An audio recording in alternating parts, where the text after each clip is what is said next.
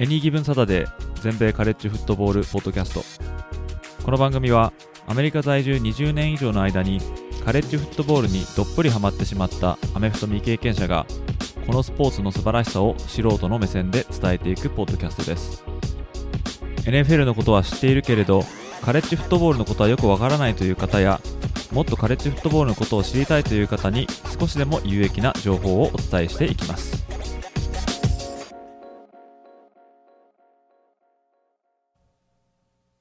皆様ご機嫌いかがでしょうか？こちらは全米カレッジフットボールファンサイトエニーギブンサタデーがお送りする、えーポッドキャストです今回もまた前回と同じくですね、えー第3週目のカレッジフットボールの様子を中心にちょっとお送りしていきたいと思います。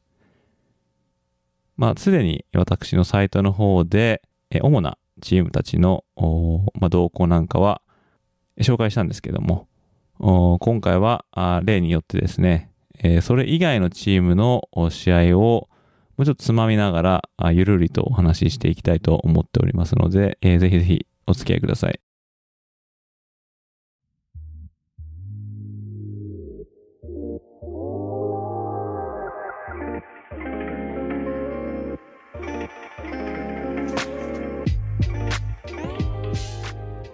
ということで、じゃあ、えーまずはですね、えー金曜日ですね、えー9月の16日に行われた試合、えーこの中で一つ、フロリダステートとルイビルですね、えーこちらの試合をちょっと見ていきたいと思うんですけども、まあ、結果だけ言うとですね、えーフロリダステート35、ルイビル31ということで、まあ、フロリダステートが勝ちましたね。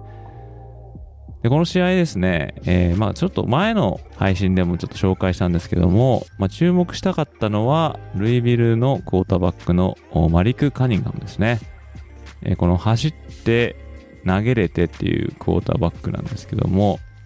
この日もですね、彼頑張ってました。えま、フロリダステートはここまでですね、無敗で、えー来てまして、結構調子が良かったんですけども、まあ、その彼らに対してですね、マリク・カニハム、前半から飛ばしましてですね、21対14で、まあ、ホームのルイビルが、まあ、リードして前半折り返したということで、まあでも結果的に言うとね、まあ、後半に巻き返されて負けちゃうんですけども、カニンハムのスタッツをちょっと見てみるとですね、えーまあ投げて243ヤードに1タッチダウン1インターセプション。で、走って127ヤード、2タッチダウンということなんで、まあ、結局1人で300、そうですね、370ヤードですね。走って投げて稼いだということで、相変わらず、その、才能を見せてくれましたけども、まあ、でも結果的にと、彼だけの活躍ではまあ勝てなかったっていうことなんですよね。まあ一方でこのフロリダステートはですね、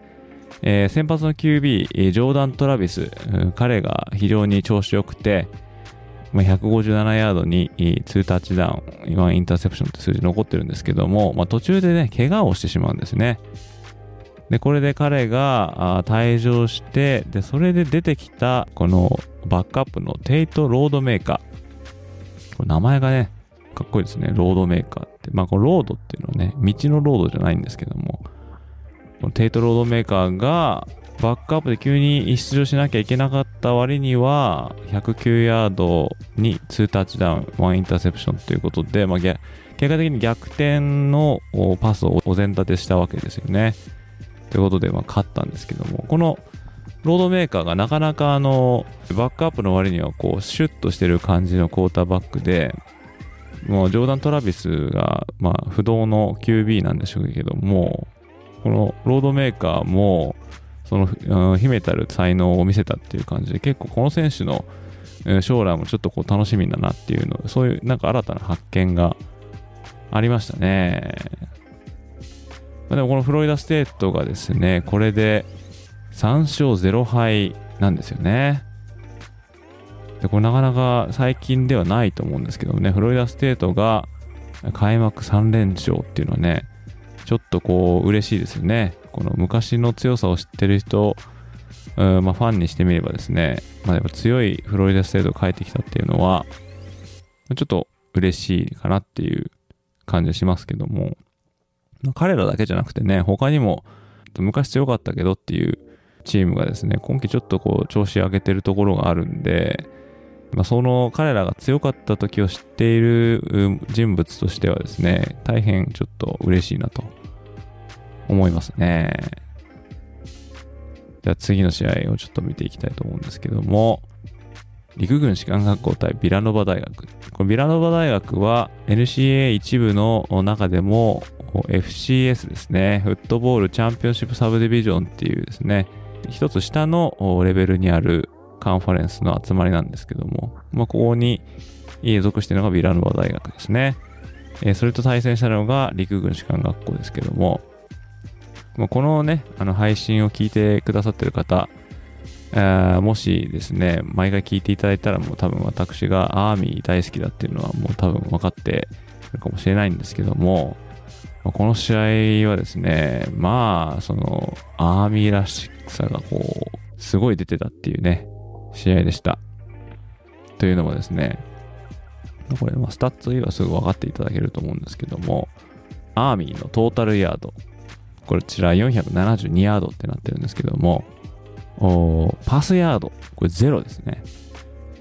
そしてラッシングヤードが472、まあ当然ですけども。これパスはですね、1回投げてるんですけど、こうこう不成功してるんですよね。だから、あ1回投げて0回成功ということで0ヤードなんですよね。パスのヤードが1つもなく、えー、勝ったんですね。49対10ということで、全部ラン、ラン、ランでいったという、まさにですね、このトリプルオプションを使って、まあ、隠したとは言ってもですね、もう力でちょっとこう、なぎ倒していったっていう感じで、これは爽快でしたね。アーミーはですね、これ前回やったチームに負けてんですよね。テキサス大サンアントニオ校ですね。で、この時はですね、走って200ヤード以下だったんですよね。で、投げたのが300ヤードとか言ってて、あれちょっとなんか今までとこう、おかしいな、ちょっと違うなっていう感じだったんですけども、まあ、今回このビラノバ大学との試合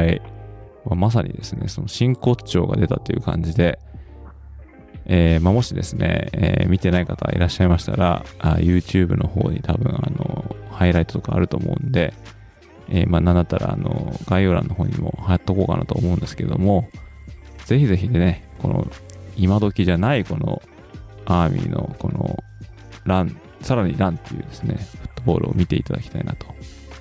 思いますね。じゃあ次の試合行ってみたいと思うんですけども、そうですね、次はノースウェスタン対サザンイリノイ大学っていうのね、あるんですけども、まあ、このサザンイリノイ大っていうのも今挙げたビラノバ大と一緒で FCS のカテゴリーに入る大学、まあ、言ってみれば弱い大学なんですけども、そこにノースウェスタンというビッグ10のチームがなんと31対24で負けるということで、ちょっとですね、これはどうなんだろうなっていう感じがしてしまうんですよね。このノースウェスタン大学っていうのは賢くて有名なんですね。シカゴ郊外にある大学なんですけども、まあ、結構ですね、アスレティックスってその体育局の方にお金をつぎ込んで、そのスポーツ施設はこう充実してるんですけども、まあ、その割にね、ちょっとここまで、えー、今のところ1勝2敗ですかね。ネブラスカに勝ってデュークに負けて、そしてサザンイリノに負けたということで、まあ、ちょっとね、ノースファスターは2年前にビッグ10の西地区を制覇してるんですよね。そんなチームがですね、デュークに負けて、さらにサザエリノにも負けちゃうっていうのは、まあ、なかなかね、こういうリクルーティングが難しいですからね、ノースウェスターみたいにこう賢いと、それなりのあの成績持ってないとなかなか入れてもらえないんで、だからそういう面ではリクルーティングで遅れを取ってるんでしょうけどね。なかなかこうちょっとこのサザエリアに負けちゃったのはちょっといただけなかったかもしれないですね。で次はこのシラキュース対パデューですね。えー、シラキュースはアトランティックコースカンファレンス ACC に所属。そしてパデュー大学はビッグ10ですね。えー、この戦いだったんですけども、これもですね、ちょっとエンディングがかなりこうドラマティックだったなっていう感じなんですけどね。で、これあの、パデュー大学がですね、えー、まあ負けてまして、で、これでちょっと追いつこうということで、まあこう攻めていくんですけども、この時に残り時間がですね、あと51秒ですね、第4クォーター。この時に、えー、まあ QB のエイダン・オコネルのパスが決まって、えー、土壇場で29対25で、まあ、リードするんですけども、でもここからですね、シラキュース、まあ、当然ですね、まあ、逆転を狙っていこうっていうところなんですけども、まあ、ここでちょっとあの、アンスポーツマンライクコンダクトのこう反則取られたりとか、で、あと監督がですね、ちょっとそれに関して審判団にこう詰め寄ったら、さらにそこでまたちょっとこう、反則取られちゃって、結局、キックオフが自陣10ヤードからっていうですね、いうことになってしまって、まあ、当然ですね、10ヤードからキックオフしたらシラキュースの方は、いいポジションでね、ボールを受け取れるんですけども、まあ、案の定ですね、それをものにしたシラキュースが残り7秒で、まあ、この QB のギャレット・シュレイダーっていうですね、選手のパスが決まって逆転勝ち。パデューは追いついたのに、墓穴を掘って負けちゃったというね、ことになるんですけども。で、またこのシラキュースですね。これシラキュースも今季調子が良くて、ここまで3勝0敗なんですよね。これもなかなかないことだと思うんですけども、普段はこうやってこう強くないって言われてるようなチームが今季ですね、開幕3連勝してるっていうの結構あるんですよね。まあ、そのうちの一つがこのシラキュース大学に数えられると思うんですけども、そうやってね、なんかちょっとこう、苦戦してるチームが、こう出だしでこう、いいスタート切ってるっていうのを見ると応援したくなりますよね。で、またこれあの何度もこう言うんですけどもま、シラキュース大には日本人のですね、選手、えー、菅野選手っていうですね、ディフェンスラインの選手がいまして、で、またその彼がね、えー、いるということでは、ちょっとこうなんか応援したくなるなっていうね、まあそういうチームなんですけども、えー、今後ですね、シラキュース大、次の対戦相手は、バージニア大ですね。で、バージニア大ワグナーって続いてて、ワグナーっていうのは FCS のチームなんですけども、バージニアにもね、勝てるチャンスはあると思うんでね。で、ワグナーは格下ですから。で、そうなると、開幕後5勝0敗なんていうことで、えー、まあ、ノースカロライナステート戦を迎えるなんてことになったらですね、多分その頃にはランクされててもおかしくないんじゃないかなって思うんで、このシラキュース大もね、ちょっとこう、注目したいところですよね。はい。続きましてですね、見ていきたいのはですね、UCLA 対サウスアラバマ。この試合ですね。ま UCLA、まあ、皆さん聞いたことあると思うんですけども、この UCLA は PAC12 カンファレンスの、まあ、名門校ですよね。賢いことでも有名ですけども、まあ、この UCLA とサザンカリフォルニア大学 USC が2004年からあビッグ10カンファレンスに移籍することがまあ決まってますけども、このサウスアラバマ大学はですね、えー、まあこのチームもまあ、決して強いとは言えないですね。まあ、グループオフ5の、まあ、チームなんですけども、まあ、このチームはサンベルトカンファレンスに所属ということで、まあね、ちょっとこう、先週からちょっとにわかにサンベルトが流行ってますけども、まあ、アパラチアンセートとか、えー、ジョージアサザン、でマーシャル、彼らね、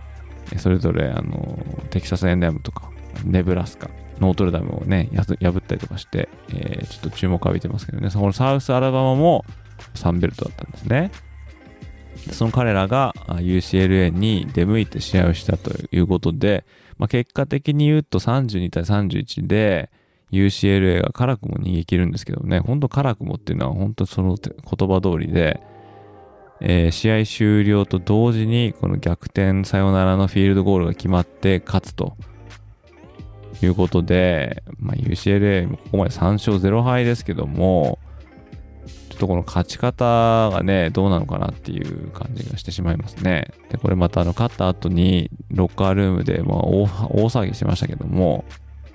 これあの、ちょっとリツイートさせてもらったんですけどもね。まあ、もちろん、劇的なね、あの終わり方だったと思うんですけど、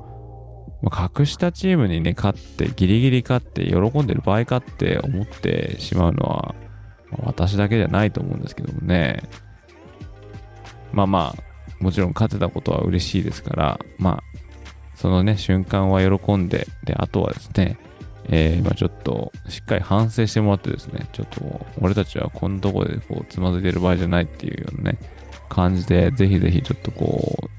あの、ふんどしのを引き締め直してですね、またちょっとやってほしいですよね。この UCLA は、次はコロラド大学ですね。そして、えー、ワシントン、ユタ、オレゴンと、このランカーチームとの3連戦が待ってますからね。なんか UCLA 頑張ってほしいんですけどね、なかなかこう上にまで来てくれないんですよね。チップ・ケリーっていうね、こう名称がいるんですけども、まあ、リクルーティングとかもあるんでしょうね、きっとね。UCLA のあのエリアで、え、リクルートするとなると USC と戦っていかなきゃいけないんで、今 USC はちょっとこう、ブランド力がこう爆上がりですから、このリンカン・ライリー監督が来て、で、今ちょうど強くなってきます来てますから、ますますこの UCLA はやりづらくなっていくと思うんですけどもね、交互期待っていう感じですかね。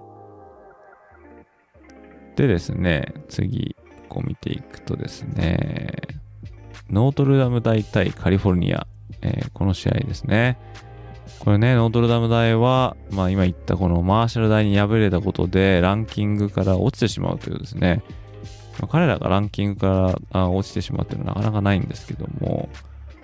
もうこの試合ですね、えー、24対17ということで、まあ、ノートルダム勝って今季初勝利を、まあ、飾るんですけども、最後はですね、結構わかんなかったんですよね。これあの、まあ、カリフォルニア大が、まあ、攻め込んでて、で、残りですね、もう、あの、時間がないっていうところで、まあ、いわゆるヘイルマリーパスですね。こう遠くの方から投げて、一か八か、エンドゾーンで誰か立ってくれっていう感じですけども、このジャック・プラマーっていうクォーターバックが投げたボールがですね、まあこう取ろうとするカリフォルニアのレシーバー陣とそれを阻止しようとするこのノートルダム大のディフェンダーでこうごちゃごちゃなるんですけども、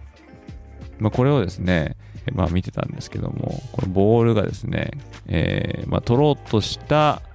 あ手をこう弾かれて、で、それ誰が取るんだみたいなことになるわけですね。で、これでですね、何を思ったのか、このノートルダムのこの選手、ディフェンダーですね、これ、ボール取ろうとしてたみたいなんですよね。それはあの、一番やっちゃいけないことだと思うんですけどね、こう、なんかやっぱりこう、本能で取りに行っちゃうのかもしれないんですけども、まあ、ディフェンダーとしてはとにかくボールをこう弾いて、えっ、と、まあ、デッドボールにするのが、えー、定石だと思うんですけどもね、えー、だからそれで取ろうとしたボールが、宙に浮かんで、それをカリフォルニアの選手があわよくば取るかみたいなところまで行ってて、まあ、結局、まあ、ギリギリのところで取れなくて、まあ、試合は、まあ、そこで終了して、まあ、なんとかノートダム大がまあ勝つんですけども、こういうね、なんかちょっとしたところってコーチングでなんてもなると思うんで、まあ、このマーカス・フリーマン監督もね、終わった試合終了の後の会見で、えー、まあ似たようなこと言ってましたけどね、まだまだ学ぶことがいっぱいあると、コーチすることはいっぱいあるみたいなことを言ってましたけども、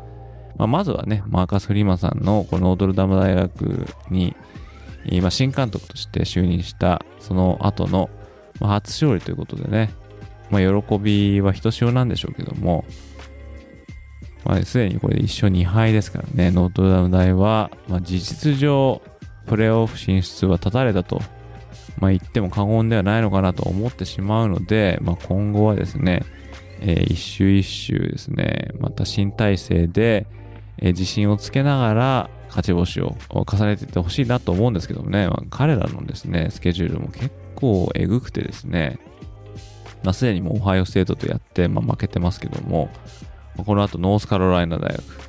BYU、ブリガムヤング、スタンフォード、で、シラキュース、クレムソン、で USC っていうのが残ってるんですよね。他にもありますけども、勝ち越すか勝ち越さないかみたいな状況になってたとしてもおかしくないんで、なんとか頑張ってほしいですけどね。次は、これ行きましょうかね。これ、カンザスステートトゥレーンですね。まあ、トゥレーンはですね、ここまで無敗なんですよね。で、あの、カンザスステートもまあこの試合まで無敗だったんですけども、まあ、結果的に17対10で、なんとトゥレーン大学がカンザスステートから金星を奪うんですよね。で、このカンザスステートはですね、エイドレマルチネスというクォーターバック、これネブラスカ大学の転校生、そしてランニングバックがデュース・ボーンですね。この彼も結構こう注目されてるランニングバックなんですけども、この日は20回のキャリーで81ヤードということで、なかなかちょっとこう本領発揮とはいかなかったみたいなんですけども、何よりもね、あの14点しか取れなかったってことですから、まあ、これはでもトゥレーン大学に今ちょっとこう拍手を送りたいかなと思いますね。なかなかね、あのアウェーで勝てるようなあのチームではないと思うので、まあ、これはね、あの大金星してやったりっていう感じでしょうね。きっとこれあのカンザスステートはあトゥレーン大学にお金を払って、えー、きっと呼び寄せてると思うんで、まあ、トゥレーン大学としてみればお金をいただいてさらに白星もいただいたという、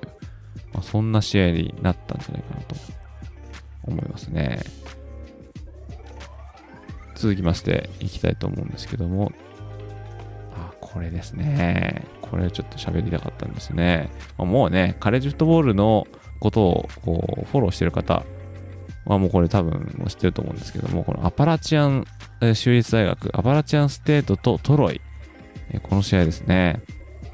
で、このアパラチアンステートは、まあ、サンベルトの所属のチームということで、まあ、結構強いチームなんですよね。で、今季は開幕戦で、えー、ノースカロライナ大学と対戦して、まあ、惜しくも、まあ、勝ち星を逃すということだったんですけども、2戦目のテキサス A&M 大学戦で、これアウェーで勝つんですよね。もう超大金星だったんですけども、まあ、そのことがあったということで、えー、まあ ESPN ですね。えー、このアメリカの、まあ、有名な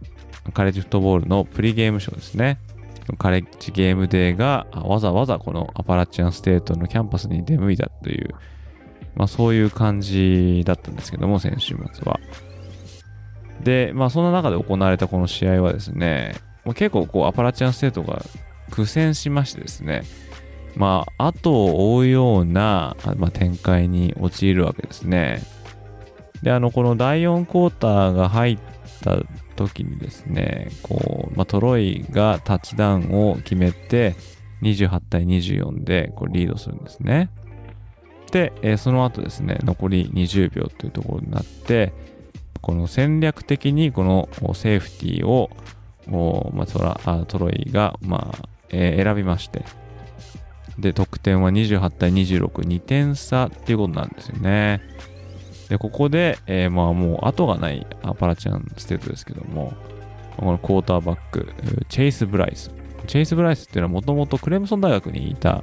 クォーターバックなんですけどもね、えー、まあ彼がトランスファーして、まあこのアパラチャンステートに来たんですけども、まあ、最後の攻撃、まあ残りも15秒しかなかったんですね。ここからですね、えー、まあなんとか、まあ、攻めようかなっていうことになるんですけども、結局パスはですね、通らなくて、えー、残り2秒でフォースダウン10っていうことになりまして、えー、まあ自陣47ヤードからですね、まあこれはもう決死のヘイルマレーしかないということで、まあ投げるんですよね。でですね、まあ、この時のですね、音源をちょっとですね、取り込んでますんで、これはあの、アパラチアンステート側のラジオ局の音源なんですけども、ちょっとこちらの方を聞いてください。With everybody back to try to knock one down. Three man rush. Chase going to step up in the pocket. Sets. Throws high into the air. It's up for grabs. It is juggled.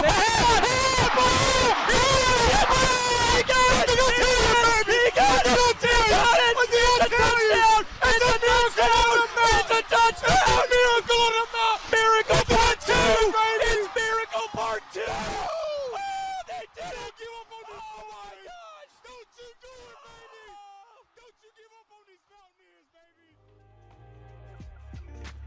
はい、ということでですね、まあ、すごい興奮の、あの、動画でとこう、手に取るにわかると思うんですけどもね。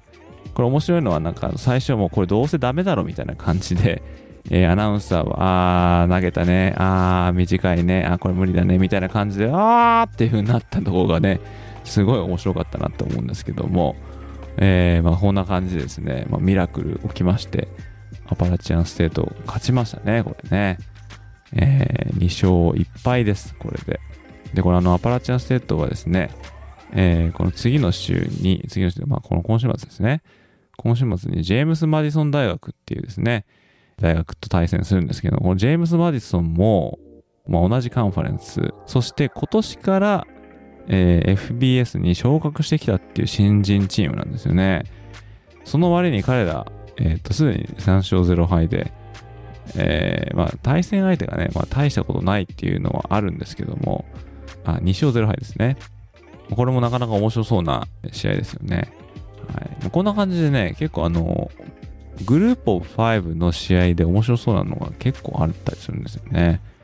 うん、なんかここら辺のあの、力の拡散っていうんですかね。今までだったらもう、まあ、もう今もね、例えばジョージア、アラバマ、オハイオステートとかっていうのは突出してますけども、でもその中堅とかの大学のレベルがなんか上がってるような気がして、うん、まあ、それはあのトランスファポータルっていうね、あの転校生を、まあ、受け入れる土壌が、まあ、良くなったっていうのの、まあ、副産物だと思うんですけども、まあ、いいところだけじゃないけど、おまあ、悪くないようなね、こういう影響も、こういうところで、まあ、出たりしてるのかなっていう、なんか面白いなっていう感じはしますけども。はい。まあ、そんなところでですね、このパラチアンステートとトロイの試合、非常にドラマチックな試合でしたね。で、次はですね、カンザス大対ヒューストンですね。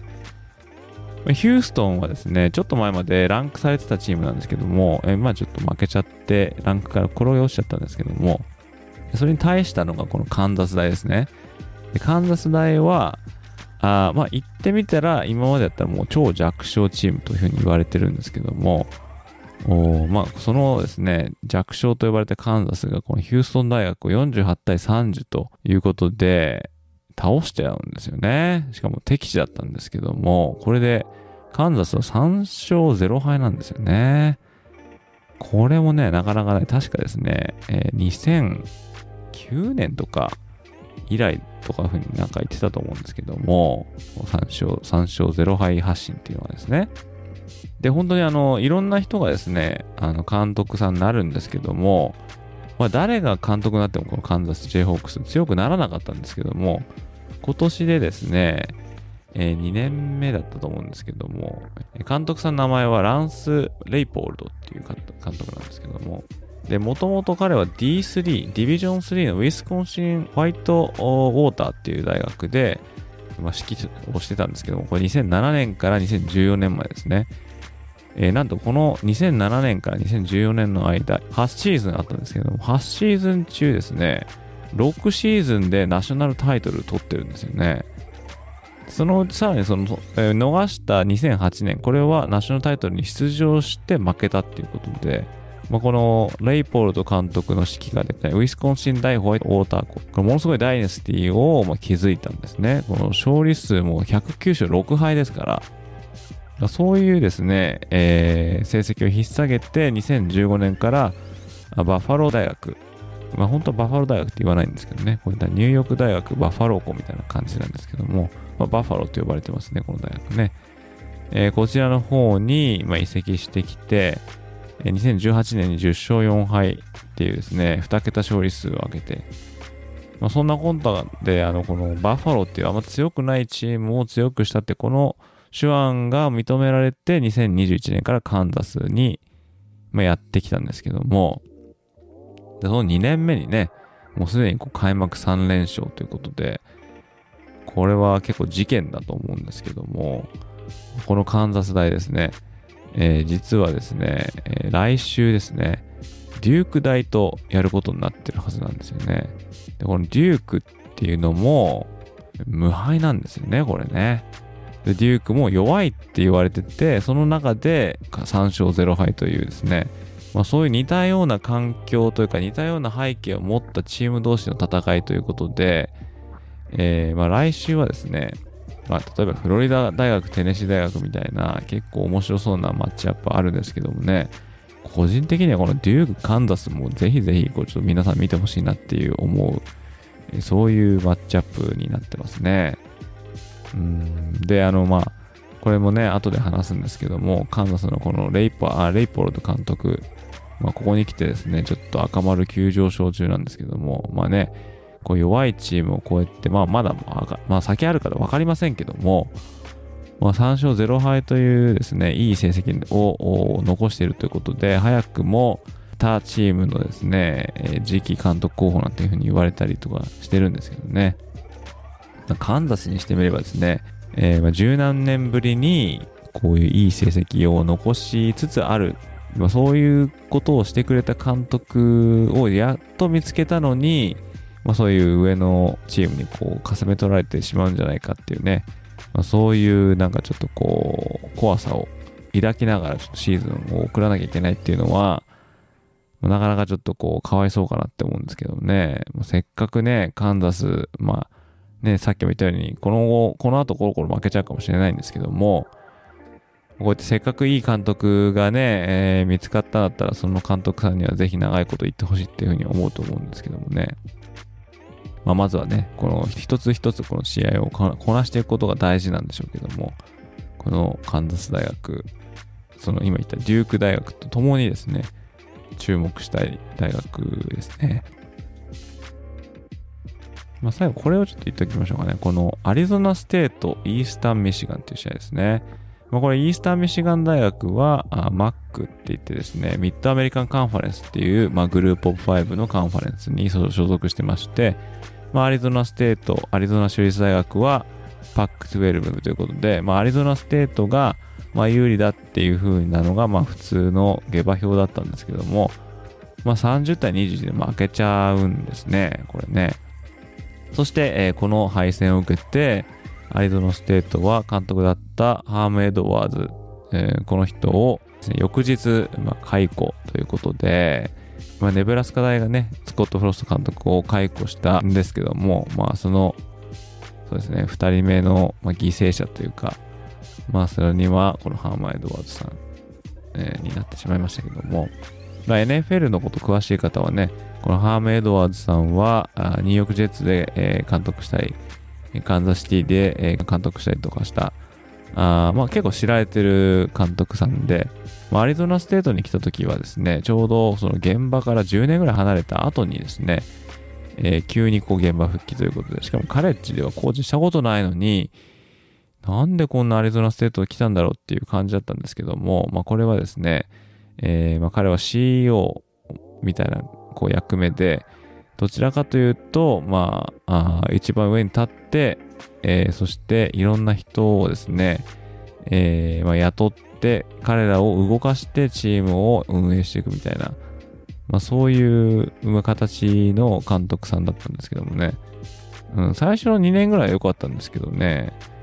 うん、で、去年もね、8勝5敗ということで、まあまあ、そんなに悪くなかったんですけども、まあ、今年ですね、えー、開幕後1勝2敗ということで、解雇されてしまいましたね。まあ、この、ネブラスカといい、このアリゾナステートといいですね、この空いたところに、誰が来るのかっていうのはね、非常に興味があるんですけども、これ特にこのネブラスカ大学ですね、まあ、名門っちゃ名門なんで、えー、この彼らを復活させてくれる、まあ、名監督を、まあ、次連れてこなきゃいけないっていうのがですね、まあ、ネブラスカ大学の、おまあ、大きな使命なんですけども、まあ、その中で噂によると、まあ、3人ぐらい名前が上がってまして、まあ、例えばアイオワステートのマット・キャンベル監督とか、まあ、あとさっき紹介したカンザスのランス・レイポールド監督とか、えー、ですね、あとはですね、今、アラバマ大学のオフェンシブコーディネーターをやってるビル・オブライエン、この人とかね、このオブライエンさんは、あまあ、ペイトリオッツで OC を務めて、その後、ペンステートでね、2年ぐらい監督をした後に、ヒューストン・テキサンズ、え、こちらで監督を務めてたっていう人ですね。で、現在はアラバマ大学で、OC やってますけども、まあ彼も、うーん、まあ候補なんじゃないかって言われてて、まあその他には、あの、昔、えーユタ大とか、フロリダ大とか、オハイオステートとかで監督した、ーアーバン・マイヤーさんですね。この人の復活待望論とかは結構あの、ネブラスカのキャンパスで上がってるみたいなんですけどもね。まあ、これは現実的に言ってどうなのかなっていう感じはしますけども。まあ、もしね、あの、アーバン・マイヤー来たら、名前とかはある人なんでね、ちょっとこう、湧くことは間違いないでしょうね。まあ、それが、あの、結果に結びつくのかちょっとわかんないですけども。まあ、そんな感じですかね。まあ、結構、あの、ドラマチックなあエンディングを迎えた試合が多かったように思いますね。まあ、あの、見てる方にはね、してみればね、楽しいんでしょうけどね、ファンとかにしてみると、本当ハラハラドキドキっていう、まあ、そういう展開な、えー試合が多かったような気がしますね。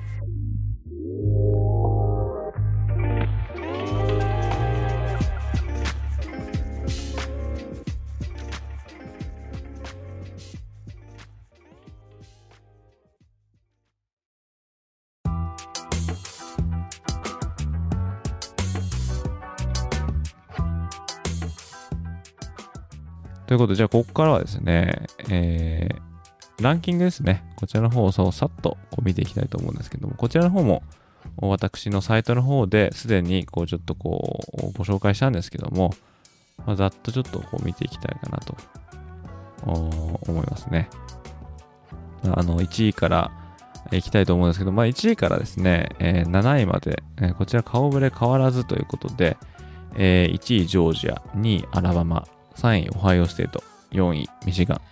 えー5位クレムソン、6位オクラホマ、7位 USC と、ここまでは順位は変わってないですね。でその後に、えーケンタッキー、オクラホマステート、アーカンソー。で、ここまでがトップ10ですね。そしてその下に続くのが、あ11位のテネシー大学。テネシーがね、11位っていうのはなかなか見ないですね。ちょっとこれもですね、昔の強いテネシーを知ってるものとすると、ちょっと嬉しい、ちょっとこう、復活劇っていう感じですね。まあ、彼らは、今後また厳しいスケジュールが待ってますんで、まあ、それ次第でね、ちょっとどうなるかちょっとわからないですけども。えーそして、えー NC ステート、ユタ、ペンステート、ペンステート来ました。えー開幕時はね、あの、ランクされてなかったんですけども、ペンステートやってきました。そして、えーオレゴン大学。これ15位ですね。16位がミシシッピ、17位がベイラ、18位が今季初のランクインとなったワシントン大学ですね。そして19位がブリガム・ヤング、20位がフロリダ大学、21位がウェイクフォレスト、22位テキサス、23位テキサス A&M、ピッツバーグが24位でマイアミがなんとか、えー踏ん張って25位に、いいまあ、落ち着いたという感じですかね。で逆に落っこってしまったのが先週11位だったミシガンステート。まあ、彼らね、ちょっとあのーなすすべなく負けてしまったという感じで、あ化けの皮が剥がれてしまったっていう風な言われ方してますけども。で、あとはね、今週末ある第4週目を終えた時点で、え一体どんなあチームがこのトップ10-5に入ってるかっていうのは非常に気になりますけども、まあ、この、例えばね、フロリダステートとか、アパラチアンステートとか、えーまあ、あとそうですね、カンザスとかね、えーこういうチームが次勝って、えー25位の方に入ってくると、またちょっと面白いかなって思いますね。話題的にはね、えーかなり面白いと思うんですけども。はい。まあ、それが、えーまあ、25位ですね。えーまあ、これの順位を持って、えー各大学は第4週目を、まあ、迎えるわけですけども、まあ、ここでですね、ちょっとこう一つちょっと紹介しておきたかった話があるんで、それを紹介したいなと思うんですけども、先週行われたこのクレムソン大学とルイジアテク、この試合の時に起きたこの心温まる話っていうんですかね。まあ知ってる方はいるかもしれないんですけども、で、このクレムソン大学のですね、ディフェンシブラインの選手のブライアン・ブリージーっていう選手が、まあ、いたんですけども、まあ、先週ですね、残念ながら、まあ、彼の妹さんがですね、えー、まあ長きにわたって、えーまあ、ブレインキャンサー、まあ、脳の腫瘍ですね、これで闘病していた妹さんが、15歳で亡くなってしまったと。で、まあ、この彼自身は、まあ、そのことで先週の試合には出なかったんですけども、まあ、それを乗り越えて今週はですね、まあ、このルイジアナ工科大学戦に今備えて、まあ、戻ってきたんですけども、まあ、それを知ったですね、ルイジアナ工科大学の選手たちはですね、えー、もうこのブリージーに手紙をですね、みんな一つずつ書いてきたっていうことで、もうこの箱にいっぱいにこう積まれたその手紙をですね、この試合が始まる前に、こうソニー・カンビー監督ですね、が、えー、クレムソン大学のダボス・ウィーニー監督に手渡ししたと。これをまあブリーズイ君に渡してくれみたいな感じですね。で、まあ、このことにここ胸を打たれた、まあ、スイニー監督ですね。まあ、このね、あの、勝った負けたで、こう、一喜一憂するような世界の中で、まあ、こういうですね、ソニー完備みたいな、あまあ、心を持った人がいるっていうのは素晴らしいことだと。非常に、あの、一流のグループだと。いうふうに今褒めたたえるというか、まあ、感謝の意を、まあ、伝えてましたね。まあ、こういうのはいいですよね。まあ、確かに敵同士で、まあ、戦うわけですけども、そうやってね、まあ、まあ、コンパッションとか言いますけども、そういう、こうなんか人としての、この、優しさとか、そういうのを敵味方関係なくこう伝えることができるっていうのは、まあアメリカっぽいですけども、まあね、どこでやってもいいと思うんですけども、まあ心温まるエピソードだったかなってちょっと思ったんで、ここでちょっと紹介して、えーえー、みました。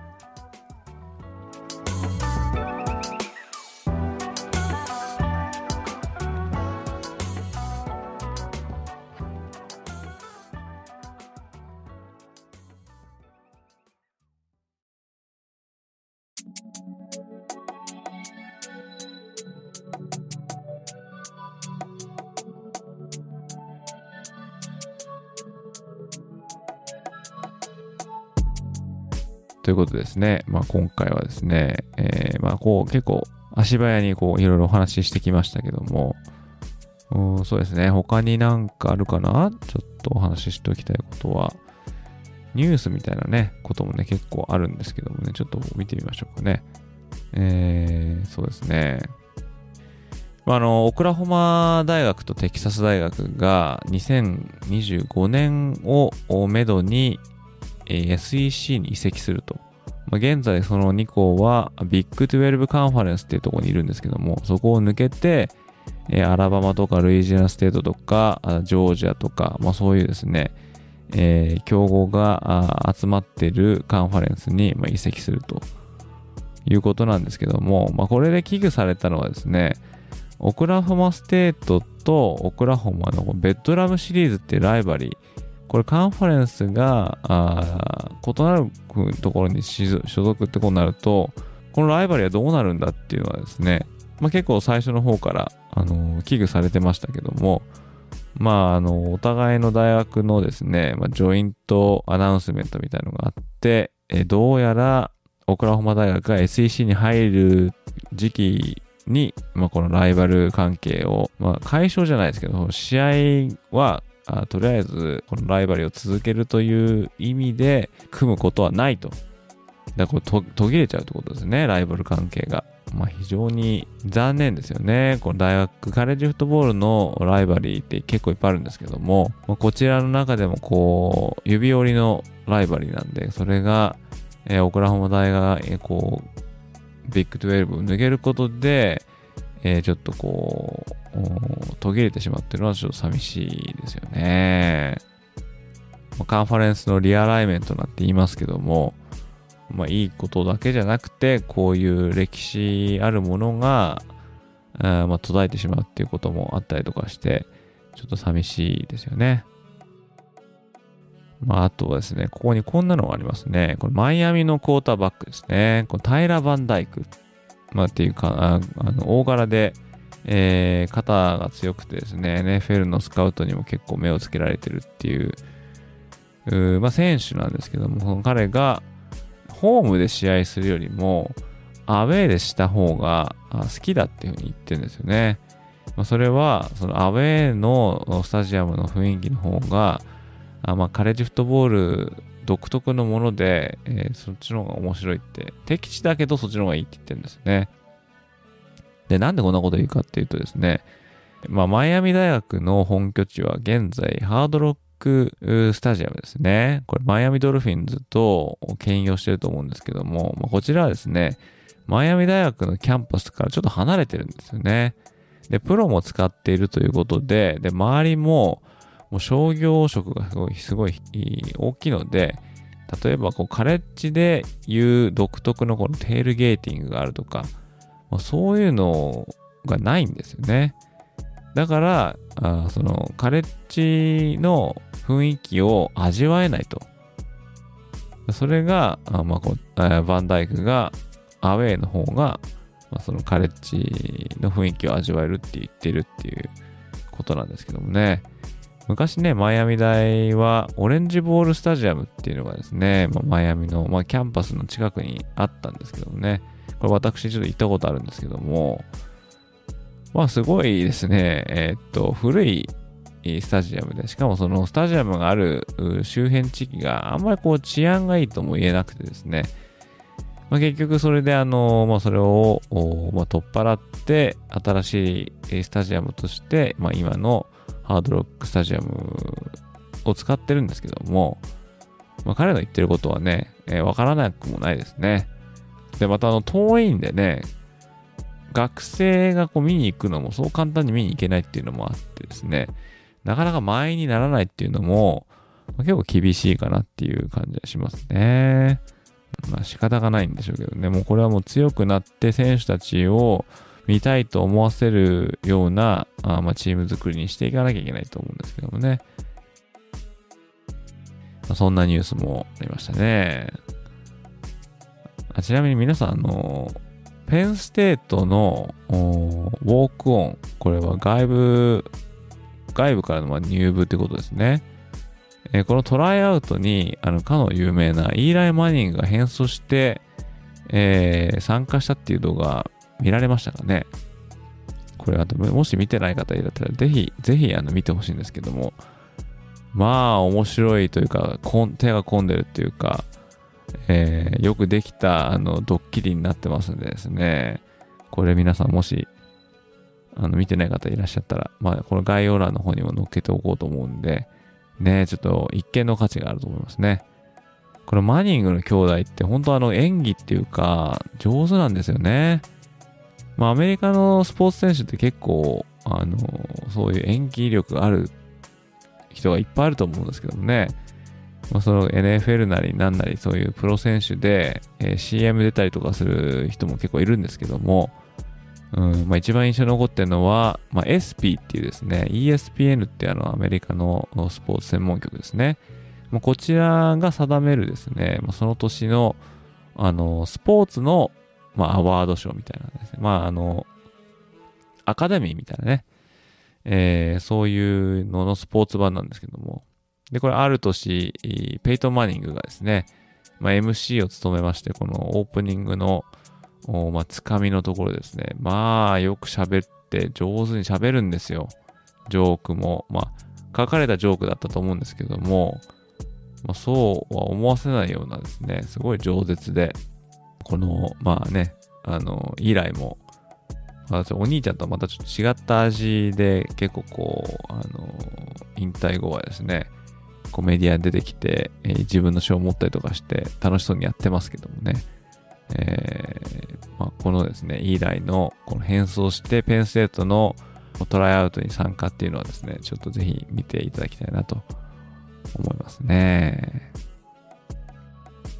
ということですね。あの、まあ、第4週も近いですけども、まあ、第4週のですね、面白い試合。まあ、これをざっと見るとですね、そうですね、例えば、えー、まあ、さっきもね、言いました、このカンザス・デュークとかもね、面白そうですしね。えー、で、あとは、えー、クレムソンとウェイクフォレスト、これランカー同士の戦いですね。これ ACC の行方を占うと言ってもいいと思うんですけども、まあ、クレムソンが5位で、ウェイクフォレストが21位。まあ、あの、5位と21位ということでね、まあ、数字だけで見るとクレムソンの方上ですけども、これ、ウェイクは、えー、まあ、ないことはないんじゃないかなって思ってしまいますね。うん、まあ、クレムソンは、ディフェンスが素晴らしいんで、だただそのクレムソンの DJ ウィアンガラレイっていうですね、まあ、えー、非常に評価の高かった QB、未だにまあちょっとこう一皮向けきれてないんで、まあ、そこをついていけばですね、ウェイクフォレストにも勝機はないことはないんじゃないかなって思いますけども、まあ、あとはですね、やっぱこれですね、フロリダ・テネシーですね。で、このフロリダ・テネシーっていうのは、私がですね、ちょうどカレッジフットボールを見出した1990年代後半から2000年代にかけての目玉マッチアップだったんですね。まあ、大体いつもどっちもトップ5に入ってるようなチーム同士、それがですね、9月の段階でいつもこう戦うってもったいないなと思いながら、うんまあ、見ていた試合なんですけども、まあ、近年は、えー、どっちかがちょっと調子が悪かったりとかして、その私が見出した当時のこの盛り上がりみたいのには、まあ、追いつかなかったというか、ちょっと比べ物にならなかったんですけども、今回はですね、フロリダが20位、テネシーが11位ということで、どっちもランクされてるっていう大変珍しいケースなんで、ちょっとこちらは見てみたいなって思いますね。まあ、あと例えば、ノートルダムとノースカロライナの試合とか、ミネソタ、ミシガンステートとか、インディアナ・シンシナティ、こちらもちょっと面白そうですね。そしてさっきも言ったように、ジェームス・マディソンとアパラチアンステートの試合とかですね。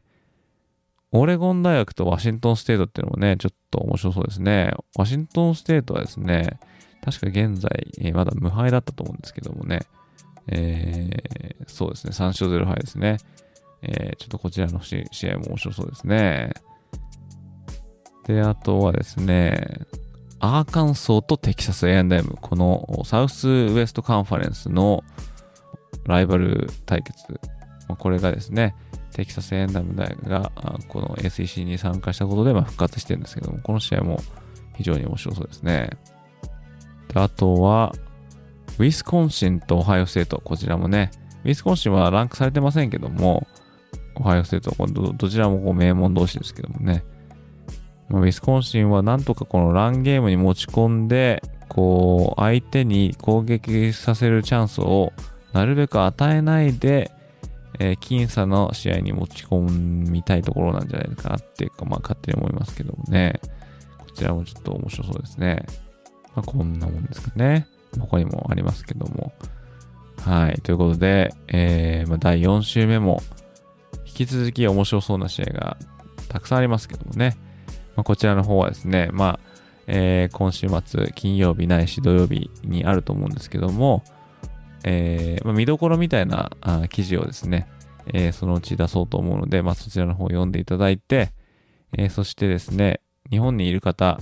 まあ、YouTube に行くとライブとかでね、見れたりするんでね、まあ、海賊版なんで必ずしも私がおすすめすることは、まあ、違うのかなと思うんですけども、まあ、見れることは見れるんで、そちらの方でですね、観戦していただくと、また面白いんじゃないかなと思いますね。